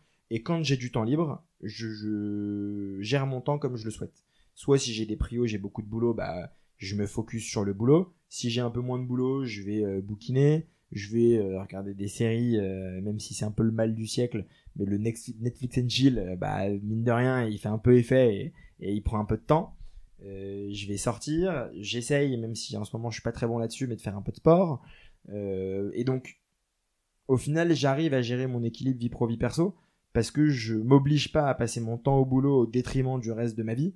C'est plutôt l'inverse, c'est-à-dire que je me fixe des obligations de perso parce que c'est aussi ma soupape de, bah, de repos, de pas de sécurité, mais c'est vraiment décompression. voilà, ma soupape de décompression, mon bol d'air frais, euh, qui fait que euh, ça me permet de pouvoir bosser tout le reste du temps autant que je veux et comme je veux. Euh, et donc c'est plutôt comme ça que je le fais, c'est un fonctionnement à l'envers. C'est ma vie perso, il y a des moments où ça me dérange pas de pas voir mes potes pendant 2-3 semaines c'est pas grave parce que ça me dérange pas d'être euh, focus sur le boulot à fond. Je sors un peu quand même le week-end, je me fais kiffer, mais la semaine j'ai pas prévu trop de trucs. Ou j'ai des events, tu vois, t'as des after work. Là normalement ce soir j'ai un truc, bon je pense que je vais pas y aller parce qu'il est 22h30, mais t'avais un crypto drink euh, ou parler avec des gens qui veulent développer des projets sur le web 3, etc., etc. Euh, bah tu vois, si je trouve que le projet, le, le format est intéressant, l'event est intéressant, je vais y aller, je vais pas me fermer à ça. Euh, et je vais adapter mon boulot en fonction de ça. Si je, je bosse un peu plus tard le soir, je bosserai un peu plus tard le soir. Ça me dérange pas. C'est juste que j'ai pas la, la mentalité, je pense, de me dire faut que je fasse du 9h 17h au boulot. Mm. Euh, c'est plus je bosse quand j'en ai envie, quand j'en ai besoin, et après j'adapte euh, mon boulot en fonction de ma vie. Ok, top. Et est-ce que maintenant, à posteriori, est-ce qu'il y a des choses que tu referais différemment dans, dans ton parcours? Eh ben, c'est une bonne question. C'est difficile comme question. Ouais, c'est très difficile. C'est-à-dire que si on réfléchit comme ça, ça se trouve, je serais pas expert comptable. Mm. Tu vois. C'est, euh, enfin. tu serais avocat ou tu serais banquier d'affaires, on sait pas. J'en sais rien. Je. Pas tu aurais monté une boîte. Je pense que objectivement, euh, la prépa, c'est une très bonne école. Euh, parce que ça te forme à, à, apprendre vite, bien et à bien comprendre les choses ou à être carré. Ou même les très bonnes facs qui sont assez exigeantes et où on te demande de bosser de manière assez intense. En fait, le fait d'être capable d'ingurgiter beaucoup de savoir assez rapidement. Je pense que c'est quelque chose qui est assez intéressant et être capable de le synthétiser et de le ressortir assez rapidement. Quand tu dis prépa, c'est plutôt euh, les prépas type école de commerce ou tu comptes le DCG comme une prépa ou pas? Alors c'est ce que j'allais dire. Quand je dis prépa, c'est euh, un G école de commerce, mais je pense que le DSCG c'est une bonne formation aussi, dans le sens où tu ingurgites aussi énormément de savoir euh, et en un temps assez limité. Donc c'est quand même quelque chose qui s'assimile entre guillemets à de la prépa. La seule différence c'est que t'as pas le concours. Donc t'as pas la pression du concours, t'as juste la pression de ton 10, entre guillemets. Euh, de ton 10 et de valider pour passer au DSCG. La seule chose euh, qu'il faut avoir en tête, c'est que si tu fais euh, un DCG, DSCG, c'est vrai qu'aujourd'hui on l'a pas encore malheureusement, même si on en parle de plus en plus, et ça arrive un petit peu dans les programmes, mais on manque de tout ce qui est vraiment gestion d'une entreprise au niveau recrutement des collabs, euh, au niveau gestion commerciale, au niveau marketing, au niveau communication. Et je pense que ça c'est fondamental à avoir en tête, même si c'est pas ce qu'on veut faire forcément demain, mais juste en termes d'ouverture d'esprit et de se dire tiens qu'est-ce que je veux faire demain? Euh, et donc c'est peut-être un peu ce qui manque, euh, je pense aujourd'hui au DCG, DSCG, et c'est pour ça que moi si je devais refaire, je ferais ouais soit un IUT éventuellement si je veux un peu moins bosser, GEA et je vois ce que je fais après, mais du coup faut bosser comme un dingue pour passer les examens, les concours, pour passer dans les tables d'école, etc. Euh, soit une prépa, ouais, euh, prépa ou belle fac, quoi. Bah en fait, quand tu fais de la compta, au final, tu parles à des chefs d'entreprise et du coup, il faut connaître comment fonctionne une entreprise. Et notamment, bah, tu vois, peut-être, euh, tu peux même donner un exemple pourquoi on est à Station F aujourd'hui, qu'est-ce qu'on a fait toute la journée? Ouais, ouais, bah, avec grand plaisir. en gros, et c'est vrai que c'est un peu le sujet d'aujourd'hui, là, on était, bah, sur ma journée Penny Lane, euh, parce que je bosse encore, comme je le disais, un peu avec Penny Lane. Euh, on a fait un event à destination des créateurs de cabinets. J'ai repris un peu, en fait, ce que j'ai géré quand j'étais à l'annexe. C'était les futurs diplômés, mais aussi JEC sur les créateurs de cabinets. Et on s'est dit qu'on allait accompagner les créateurs de cabinets dans le lancement de leur cabinet, dans le développement de leur cabinet sur les premières phases, à minima. Euh, et on a essayé d'avoir une approche très pratico-pratique. On s'est un peu inspiré le mérite ne m'en revient pas. Euh, tout le mérite revient à Justine euh, et à Léa qui ont eu cette superbe idée, euh, qui était de se dire tiens, il y a un format pour les startups qui s'appelle les startup weekend, où en gros sur un week-end tu viens, tu as une thématique de startup weekend, je sais pas, ça va être dans le vin, dans les RH, dans n'importe quel domaine, et il faut qu'en 48 heures tu créé une startup. Dis-moi. C'était la batterie, je vérifiais si. À chaque fois, vu qu'il reste une barre, je vérifie que, que ça n'a pas coupé. Euh, donc ouais, en gros, donc sur le week-end, faut que tu aies créé ta boîte. Et donc tu as des gens qui se connaissent pas forcément et qui doivent créer une boîte en un week-end avec des points clés, un peu euh, la vision, le projet, le produit à vendre, etc. Et on s'était dit, euh, projet un peu ambitieux, on va faire un cab week-end sur deux jours où on va en gros à la fin des deux jours avoir un cabinet avec l'offre commerciale, la gestion des collaborateurs, le, la promotion de l'offre, donc comment est-ce que tu vas communiquer, euh, comment tu vas vendre, comment tu vas démarcher tes clients, ton identité visuelle, etc. etc. Parce que justement, on n'est pas formé à ces sujets-là. Parce qu'on n'est pas formé, euh, parce que euh, je trouve encore aujourd'hui, alors c'est peut-être que mon avis, et même si ça s'améliore, mais je trouve qu'on nous explique pas assez quand on crée son cabinet ce que c'est qu'une entreprise et pas ce que c'est qu'un cabinet, puisqu'un cabinet c'est une entreprise comme une autre qui vend des prestations de services tant hommes comme peuvent le faire des sociétés de conseil en informatique, entre, enfin, indirectement. C'est juste que c'est pas la même euh, matière et tu as peut-être un peu plus de responsabilité au niveau de la signature pour les comptes, parce que tu as un engagement au niveau des comptes et au niveau fiscal euh, qui impacte un petit peu, euh, et tout ce qui est aussi, enfin quand même actionnaire, créancier, etc., etc. Donc tu as quand même cette responsabilité en plus, mais ça reste une entreprise. et pendant trop longtemps, les cabinets n'étaient pas considérés comme des entreprises parce que bah, c'est un peu le sujet de ce qu'on disait aujourd'hui à Capstarter. Tu posais ta plaque, il y a une quinzaine, vingtaine d'années maximum. Euh, tu posais ta plaque euh, en bas de chez toi, t'as tout le monde qui venait te voir, tu vivais très bien, t'avais une très belle vie, euh, tu fonctionnais très bien et t'avais pas besoin de trop démarcher, de te spécialiser et de réfléchir un peu comme une entreprise. Tu faisais vraiment la tenue de compte, un peu de conseiller. Et t'avais pas trop de soucis quoi, à réussir à développer et à faire en sorte que tout se passe bien facilement. nous, ce qu'on s'est dit, c'est que Aujourd'hui, le marché est plus concurrentiel, t'as la digitalisation, t'as l'automatisation des tâches qui, mine de rien, fait que dans l'imaginaire collectif, on pense que la compta maintenant ça se fait en deux secondes, que t'appuies sur un bouton magique et que tout se fait, même si c'est pas vrai, ça se fait pas comme ça. Mais, euh, mais les gens pensent ça euh, de plus en plus. La saisie, la compta classique tend à diminuer en termes de marge de rentabilité. Euh, et donc, du coup, il faut de plus en plus se repenser en tant qu'entreprise et en tant que boîte qui veut développer une offre, comme je le disais, une spécialisation en l'occurrence, et comment est-ce qu'on va développer commercialement son cabinet? Au niveau commercial, au niveau marketing digital, au niveau marketing pas digital, marketing physique, euh, aller faire du démarchage, aller dans des salons, des événements, faire du courrier papier, ce genre de choses. Et donc on a fait un événement sur toute la journée. donc on a été un peu moins ambitieux que ce qu'on avait à la base. Plutôt que de se faire deux jours, on s'est dit on se fait une journée. que le lendemain, il y avait Contatech, l'événement de Penny Lane sur un peu l'innovation dans le domaine de la comptabilité et prendre un peu de recul avec des, exemples, tout ce qui se fait avec la médecine, la natation, etc. Euh, et donc on s'est dit on allait, se faire une journée sur des thématiques spécifiques avec quatre ateliers. Un atelier sur déterminer son offre commerciale, euh, déterminer les outils importants à avoir dans son cabinet en lien avec son offre commerciale. Ensuite, déterminer euh, l'image que l'on veut rendre, enfin l'identité qu'on veut définir et qu'on veut mettre en avant pour son cabinet, aussi bien vis-à-vis de ses clients que vis-à-vis de ses collaborateurs. Et ensuite, vraiment la partie développement commercial, un peu en lien avec ce que j'ai mis dans mon mémoire. Euh, comment est-ce qu'on va démarcher des clients Comment on va trouver des clients aussi bien d'un point de vue digital, en mettant euh, des budgets sur Google Ads, en faisant du SEO avec son site internet, en référençant correctement son site internet sur, Google, euh, ou avec du marketing pas forcément digital, ou du moins du marketing direct, du marketing indirect, du marketing direct, et le marketing direct, c'est envoyer des mails aux clients, les rajouter sur LinkedIn ou des prospects plutôt, envoyer des mails à des prospects, envoyer des courriers à des prospects, envoyer, faire des demandes d'ajout sur LinkedIn en envoyant des euh, messages privés.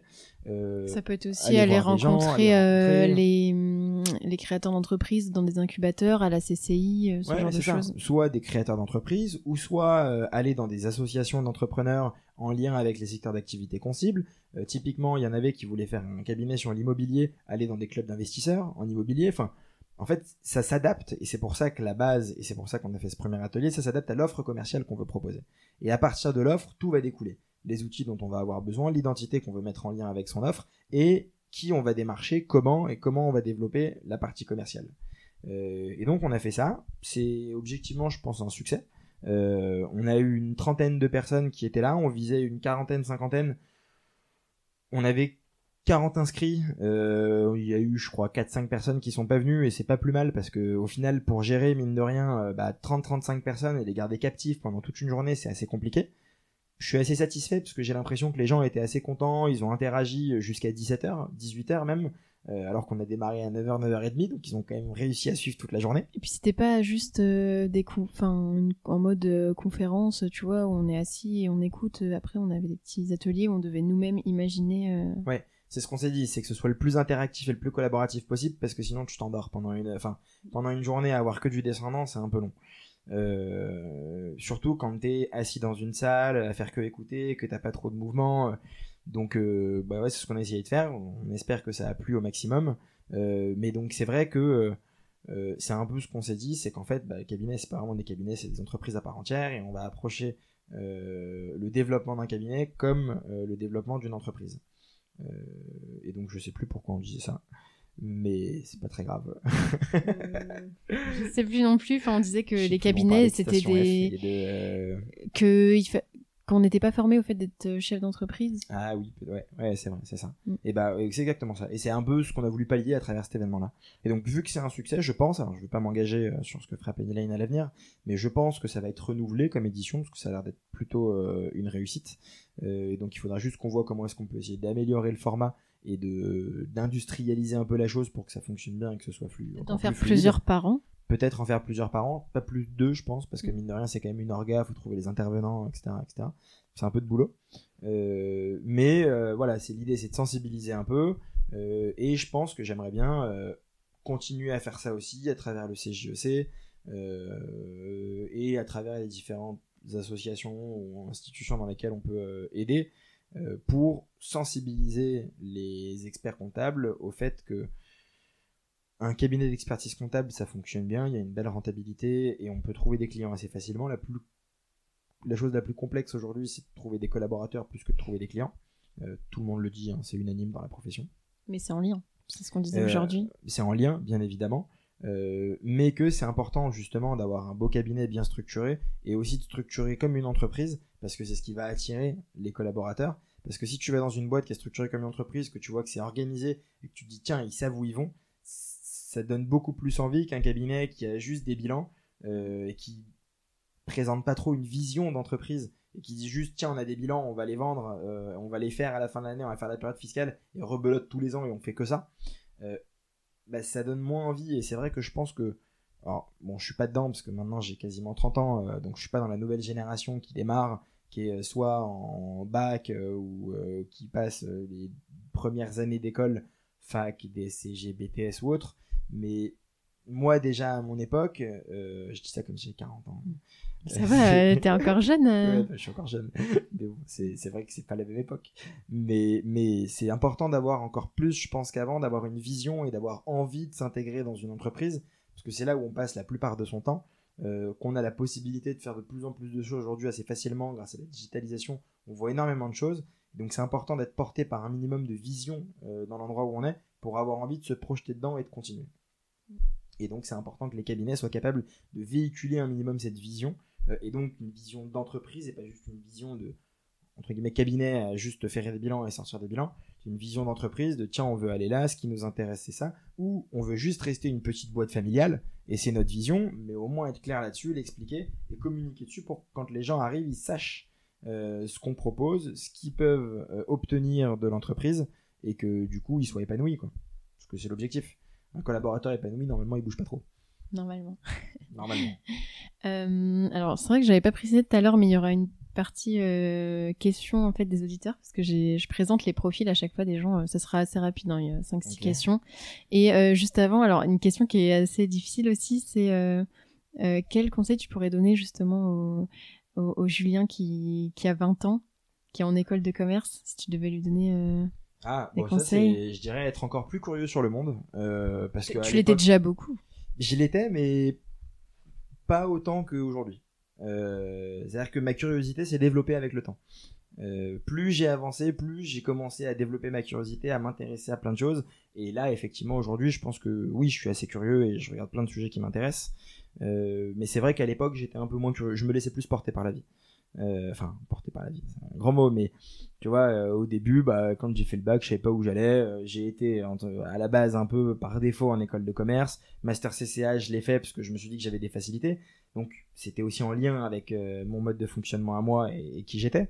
Mais ouais, plus curieux et surtout d'avoir peur de rien. Euh, C'est-à-dire que ce que j'ai fait euh, quand on avait, euh, bah, quand j'ai envoyé un mail, pas par mail, mais quand j'ai rajouté sur LinkedIn, je sais plus quoi, j'ai rajouté Alexandre, Arthur et Félix de mémoire, je crois T'es proactif. c'est voilà, c'est c'est d'être proactif et c'est de pas avoir peur. Parce que souvent, en fait, on n'est pas proactif parce que une fois sur deux, on se met des barrières mentales et on se dit tiens, bah attends, je vais pas faire ça quand même. T'imagines s'il me répond pas, quelle image il va avoir de moi Est-ce que j'ai le droit de faire ça même? Au pire, il te répond pas et. Voilà, ça, ça n'engage en rien. Et du moment que t'es correct, que t'es cordial et que tu fais rien de mal, au pire des cas, il se dit bon bah voilà, ça me plaît pas son message, euh, ça m'intéresse pas et c'est fini. Et en fait, euh, ce qu'on sous-estime souvent et ce dont je me suis rendu compte, je sais plus où c'était. Si, c'était, euh, j'ai fait un parcours de golf, euh, parce que je fais un peu de golf de temps en temps. Il y a de ça, euh, je sais pas, c'était un, peu moins d'un mois avec des experts comptables dans une région. Euh, et du coup, j'ai un niveau qui est très variable parce que comme j'en fais une fois par an, j'avais un niveau qui était correct. J'étais en handicap assez élevé, mais je me débrouille quoi.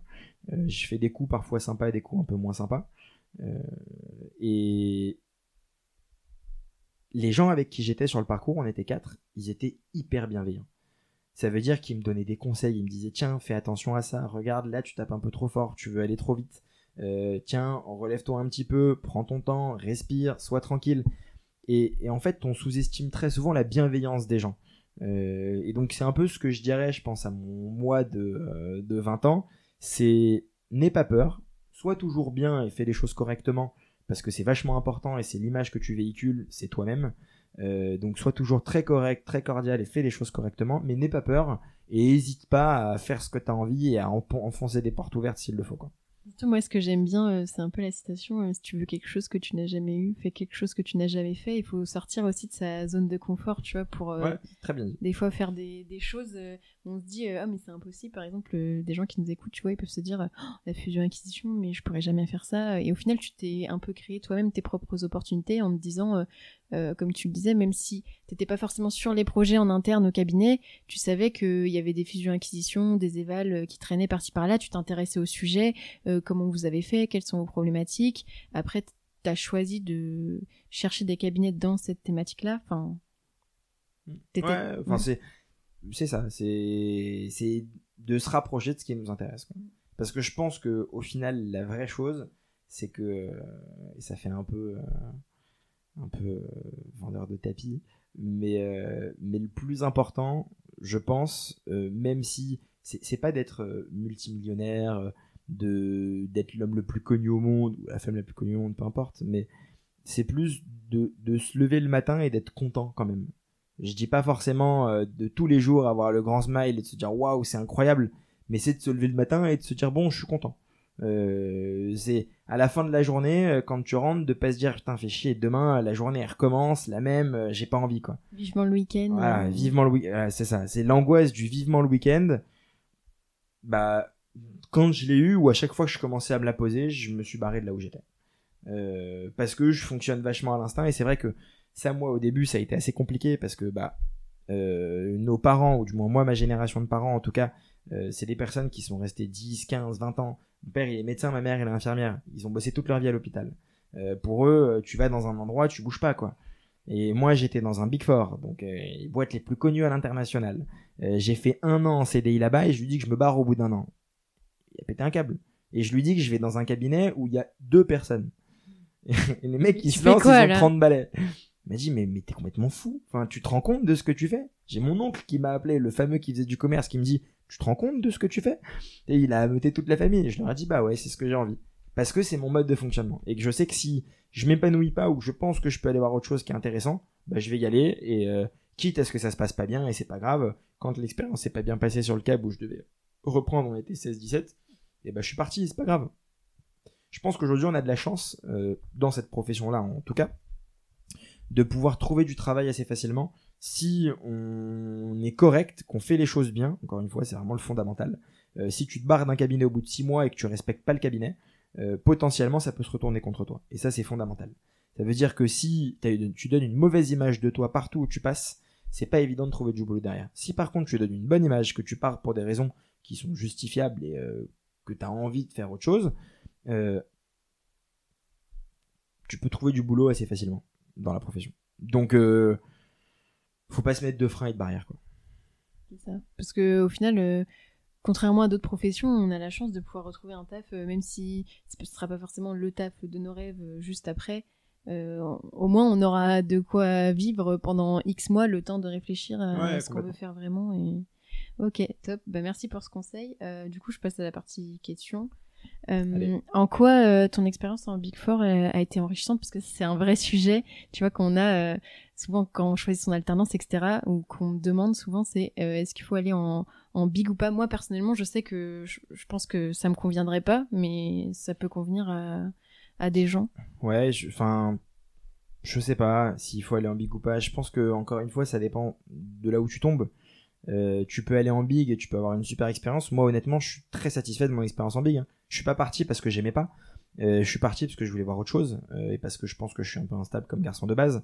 Mais euh, mais mais je suis tombé dans une équipe qui était super. J'ai appris énormément de choses. C'est grâce à eux que j'ai commencé à m'intéresser à tout ce qui est gestion de la data, au traitement de la data, euh, à l'automatisation. Enfin, c'est eux qui m'ont donné mes fondamentaux, qui ont fait que j'en suis là aujourd'hui entre guillemets. Si je caricature, mais euh, donc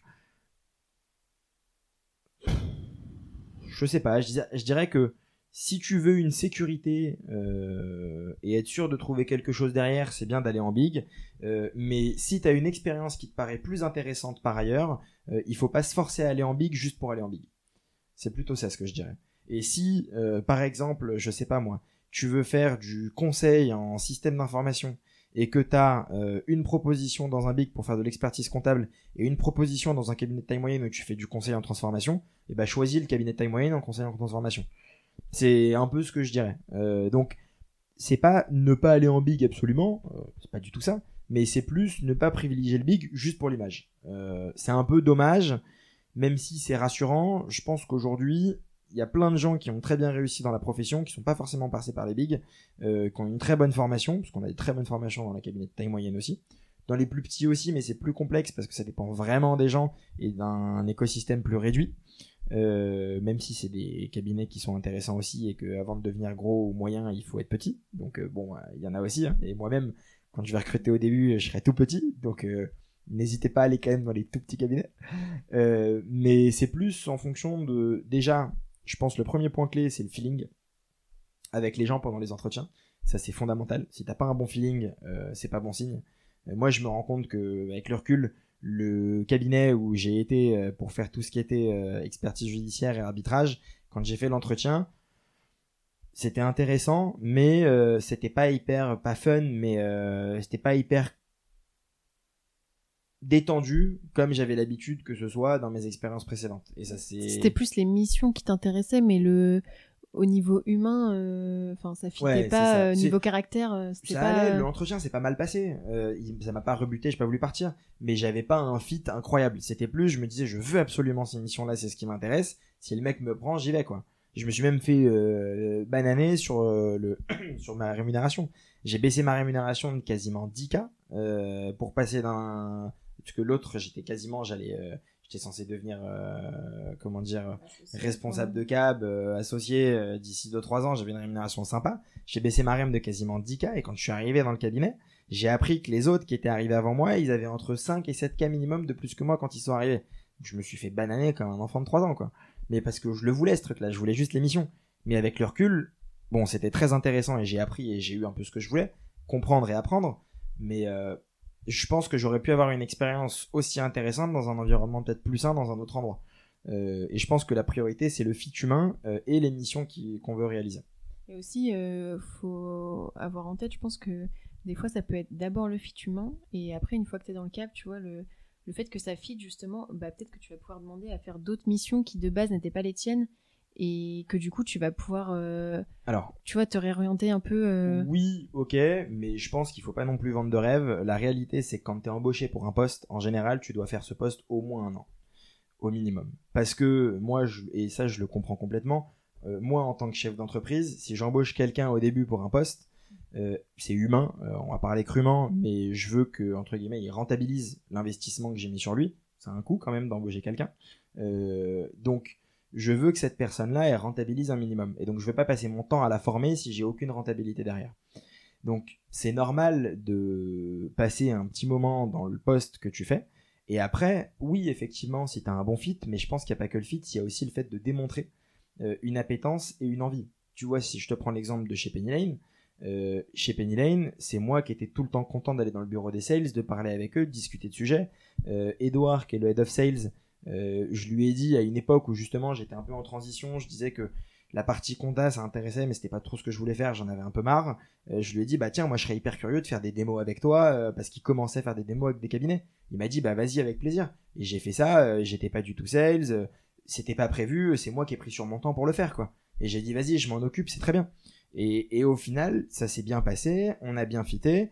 Ils avaient un poste qui s'ouvrait, ils ont fait deux trois candidats, enfin ils ont fait des tests pour recruter des gens, ça s'est pas bien passé ou du moins le fit passait pas. Ils se sont dit bon Julien, il est en interne, il connaît le produit, commercialement il est pas mauvais, il se débrouille et on peut l'aider à s'améliorer. Proposons-lui quoi. Et, euh, parce que j'avais montré en interne que j'avais fait mon boulot à la base sur mes missions, je les avais bien faites. euh, et donc du coup, d'un commun accord, on s'est dit allons-y quoi. Puis ça dépend de la taille de la boîte aussi, parce que c'est dans un petit cabinet. bien évidemment, euh, ça dépend de la taille de la boîte. Donc, oui, c'est possible, mais c'est déjà, c'est pas du tout une garantie de de pouvoir changer à l'intérieur. Euh, euh, ça, c'est la première chose. Et de deux, effectivement, ça dépend des opportunités, du fonctionnement de la boîte. Est-ce que c'est une boîte flexible ou pas? Euh, Est-ce que c'est très cloisonné entre les services? Euh, Et est-ce que tu as un fit avec les personnes avec qui ça se passe quoi? Ok, très clair. Euh, alors, une personne qui demande euh, d'où t'es venue l'idée de te spécialiser dans la fusion-acquisition. Est-ce que c'était au début c'était peut-être juste une curiosité qui au final est- s'est transformée en Non, en, toute transparence, euh, c'est parce que quand tu es en école de commerce et que tu parles de finance, c'est un peu le truc qui fait rêver. C'est tu dis ouais, je vais faire de la fusac. C'est vrai que quand du M&A, euh, quand t'es en, en DCG, DSCG, par exemple, on ne parle jamais de ça, tu vois. Alors que c'est vrai que les, Ouais. écoles, les écoles de co, tu fais de la finance, c'est direct, euh, tu vas faire du M&A euh, Bah, dans un le- big et tu vas pas avoir de vie, tu vas te coucher à C'est 2 le heures du mat euh, tous les jours. C'est mais- un peu le Graal. C'est de dire euh, tu vas faire du M&A, c'est la voie sacrée de la finance. Donc un peu inconsciemment, je me suis dit waouh, c'est trop stylé. Et mais je je sais pas si j'avais trop envie de faire ce mode de fonctionnement où tu finis à 3 heures du mat tous Mm. les soirs, où j'exagère, mais au moins à 22-23 minimum tous les soirs comme un dingo. Donc c'est pour ça que j'ai pas non plus essayé de forcer au début, parce que c'était pas le rythme qui m'intéressait. Euh, et là aujourd'hui, en fait, avec Horis Finance euh, et Horis Advisory, moi mon cab, mais eux à la base, avant que je, je les rejoigne et qu'on crée euh, Horis Advisory en plus d'Horis Finance, euh, je savais qu'ils avaient un mode de fonctionnement et un rythme où justement c'était un cabinet de fusion-acquisition un peu différent.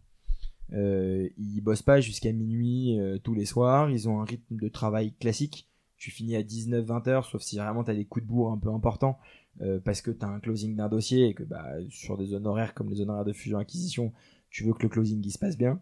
Euh, donc tu fais quand même un peu attention quand tu as des closings importants.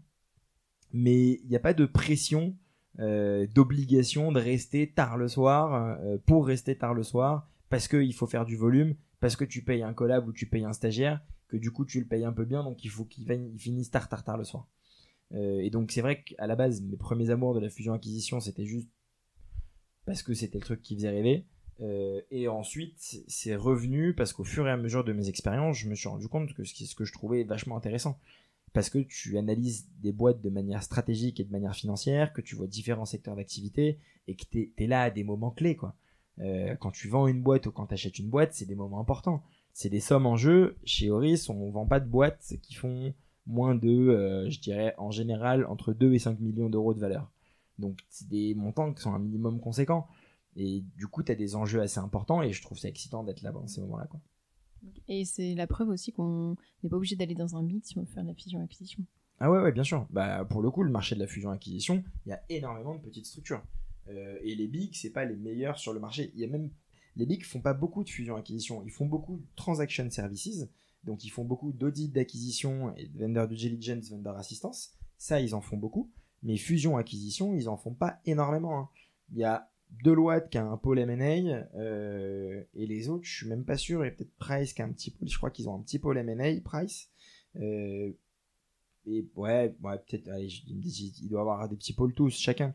Mais, mais c'est pas, euh, c'est pas ce qu'ils font le plus, la fusion-acquisition, c'est des petits pôles.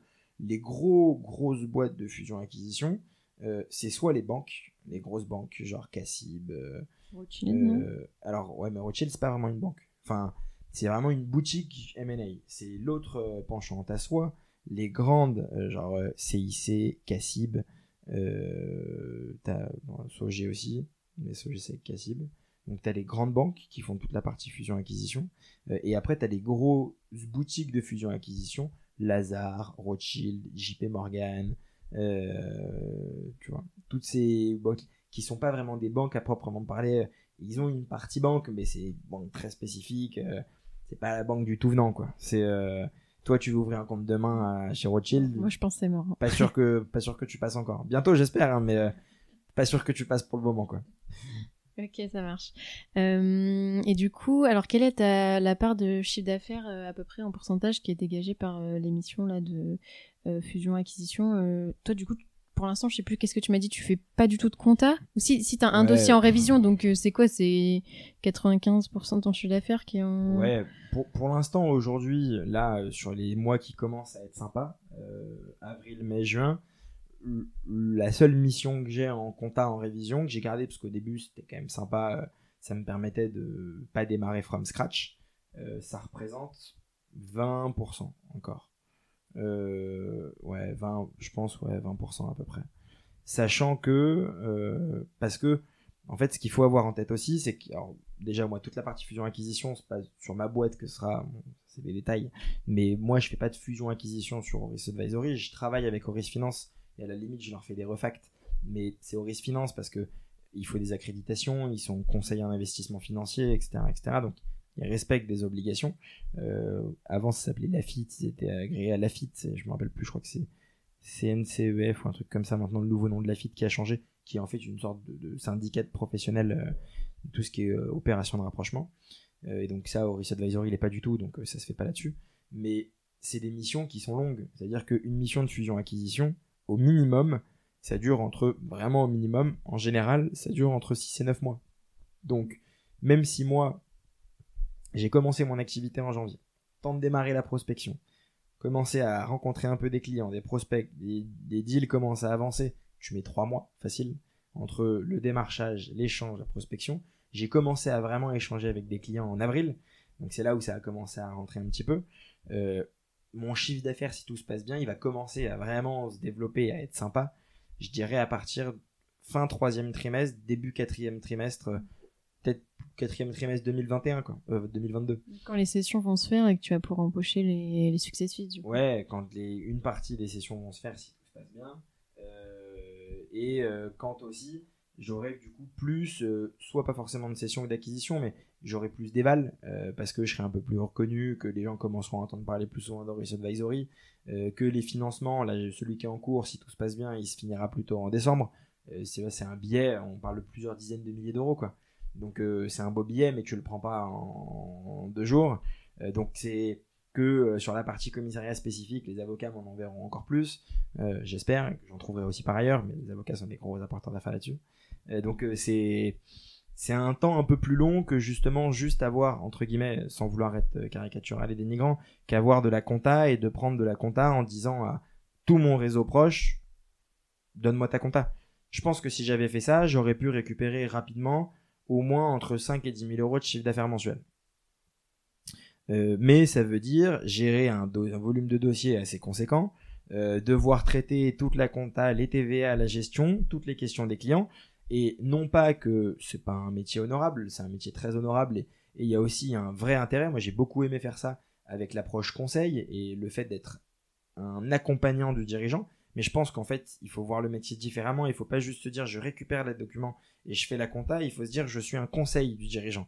Et c'est moi qui suis proactif pour l'appeler pour savoir si tout se passe bien. Pour que le dirigeant, il se dise un peu dans sa tête j'ai un coach avec moi et pas euh, ce qu'on disait tout à l'heure avec euh, Manon qui euh, voulait faire un truc de coach et que je trouve très bien. C'est en fait c'est renverser la balance et dire je suis pas quelqu'un que tu subis, je suis quelqu'un qui t'aide et qui t'accompagne. Et là le métier il est hyper intéressant. Et donc effectivement tu as une partie un peu moins sympathique de gérer la compta et autres, mais tu as un réel intérêt, tu es un coach et les gens te voient comme un coach, pas comme une tare. mais c'est normalement si tout se passe bien un peu plus simple de récupérer du chiffre d'affaires assez rapidement. Là, moi, sur ces métiers-là, c'est un peu plus complexe, ça prend un peu plus de temps. Donc euh, je prends mon mal en patience et si tout se passe bien, euh, on refera un épisode dans un an ou deux où je te dirais j'ai 10 collabs, ça a cartonné, c'est génial. Bah, écoute, avec plaisir. Et je me, je me suis rendu compte en le disant qu'en fait, on n'avait pas expliqué ce que c'était des success fees. Donc en gros, c'est des honoraires de succès euh, quand tu es rémunéré en fonction de ah si l'opération va se faire ou pas. Euh. Ouais, ouais, c'est ça. En gros, pour faire simple, les success fees, euh, moi j'en ai dans deux cas, dans les fusions-acquisitions et dans le cadre des financements. Moi j'ai mis aussi des success fees dans le cadre de mes opérations de financement. si je prends le financement, en gros, quand la personne touche l'argent sur son compte bancaire, je touche mon argent. Euh, et sur euh, les opérations de fusion-acquisition, quand le closing se fait, donc euh, le protocole de cession qui valide le prix de cession et les garanties actifs passifs est signé par les deux parties, et que du coup il va y avoir l'argent qui va être débloqué de l'acquéreur vers le cédant, c'est là que l'argent s'entre et que les honoraires sont validés. C'est ça les success fees. ou aux horaires de succès. Euh, et dernière question, du coup, pour finir, euh, comment est-ce qu'on peut monter en compétence dans l'évaluation d'entreprise si c'est pas quelque chose qui est réalisé euh, dans notre cabinet et qu'on veut se former, peut-être se spécialiser là-dedans? Est-ce que, je sais pas, est-ce que tu conseilles de, de changer de cabinet justement parce qu'on veut se former à ça? Est-ce que la formation, par exemple, que tu fais, c'est suffisant? Comment, comment tu ferais? Ouais, je pense que d'abord, dans un premier temps, il faut se renseigner soi-même. avant même d'aller voir, parce que d'aller voir un cabinet qui fait de l'éval. Parce que si demain tu vas voir un cabinet qui fait de l'éval et que tu vas aller voir et que tu leur dis j'ai jamais fait d'éval de ma vie, je veux faire de l'éval, moi je prends pas. Euh, quelqu'un qui me dit j'ai jamais fait d'éval, je sais pas ce que c'est, euh, et apprends-moi je vais faire de l'éval, je le prends pas chez moi. par contre, quelqu'un qui me dit j'aime beaucoup l'évaluation, ça m'intéresse énormément, j'ai acheté le bouquin du Vernimen, qui est genre le bouquin bah, clé je de la partie tout ce qui est analyse une, financière, une bible, hein. diagnostic stratégique, c'est une bible c'est compliqué de tout lire d'une traite et l'idée c'est pas de tout lire d'une traite mais c'est plus de lire des parties et de s'y intéresser. Moi je l'avais acheté notamment pour écrire mon mémoire euh, que j'ai complètement raté euh, pour Dauphine euh, mais c'est déjà donc lire beaucoup. Euh, lire et se renseigner. Et ensuite en général dans le cabinet dans lequel on est je pense que c'est quasiment impossible qu'il n'y ait pas au moins un rapport d'évaluation quelque part dans le cabinet. Ça me paraît complètement impossible euh, parce que dans un cabinet, il y a toujours au moins une boîte qui a mis en place une holding, qui a fait une éval pour valoriser les titres de la boîte qui ont été apportés à la holding. Donc, même si c'est quelque chose qui ne se fait pas dans le cabinet, ça a dû exister. Euh, et donc, c'est à minima essayer de se renseigner dans le cabinet dans lequel on est, trouver les rapports d'éval, comment ils ont été faits, quelle a été la méthodologie pour construire l'évaluation, la structurer. Donc, c'est euh, de 1 se documenter, et pas juste documenter et lire euh, un article qui fait 300 euh, mots euh, comment faire une évaluation. C'est se documenter en regardant quelles sont les méthodologies, les spécificités. Tu parlais de décode, c'est comprendre un peu ce que ça veut dire une décode. Déjà, on est sur un niveau assez poussé.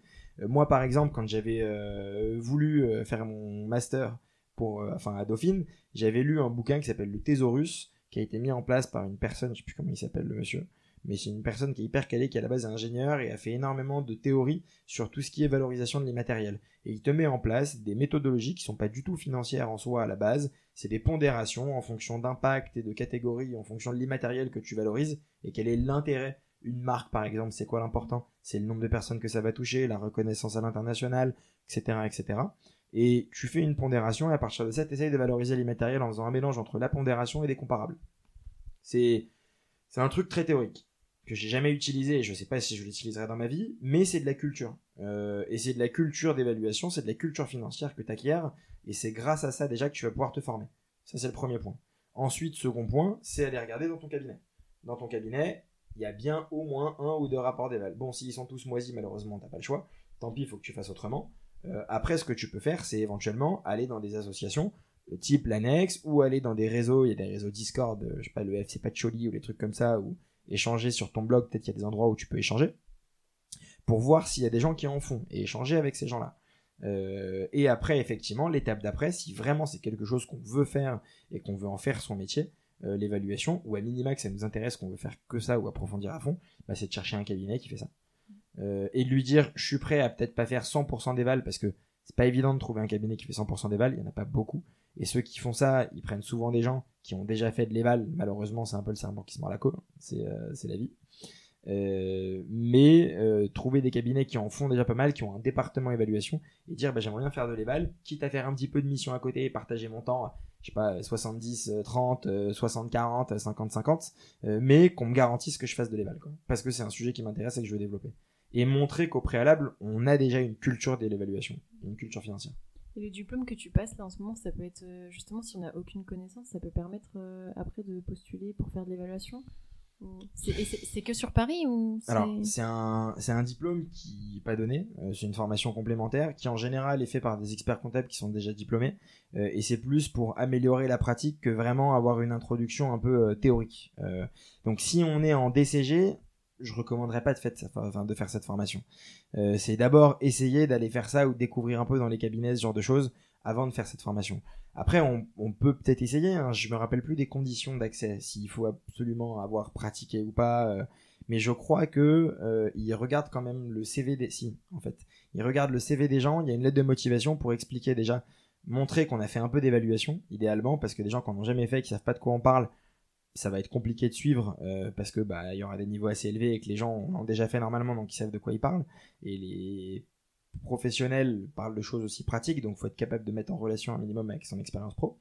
Euh, donc celle-là me paraît complexe. Euh, après il y a des formations typiquement de mémoire il y a des MOOC. Moi je sais qu'à l'époque j'avais regardé alors je l'avais pas fait mais mais les MOOC alors bon pour ceux qui savent pas c'est tout ce qui est formation cours en ligne sur des plateformes type Udemy Coursera, euh, moi c'est celle que j'utilisais à l'époque, j'imagine qu'il y en a d'autres aussi, Open Classroom qui fait ça aussi.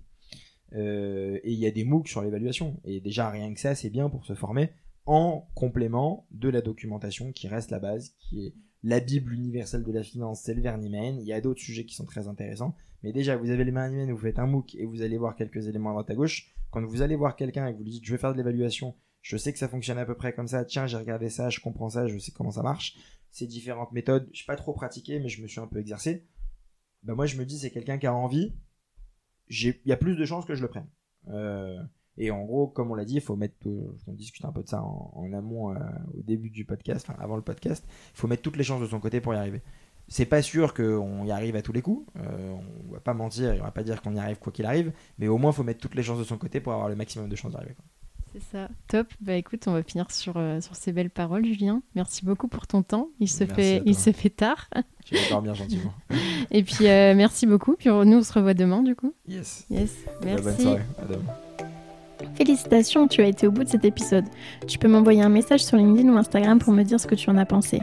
Des suggestions de profils sont aussi les bienvenues. Si tu veux m'aider à faire connaître le podcast, tu peux le noter 5 étoiles sur Apple Podcast ou le partager à deux amis, c'est gratuit. La semaine prochaine, on retrouve Maïté qui a obtenu son deck, mais n'est pas expert comptable. Elle a décidé de créer Metacab avec son conjoint, une entreprise spécialisée dans le marketing pour les experts comptables. Pour découvrir le prochain épisode, je te donne rendez-vous dimanche prochain à 10h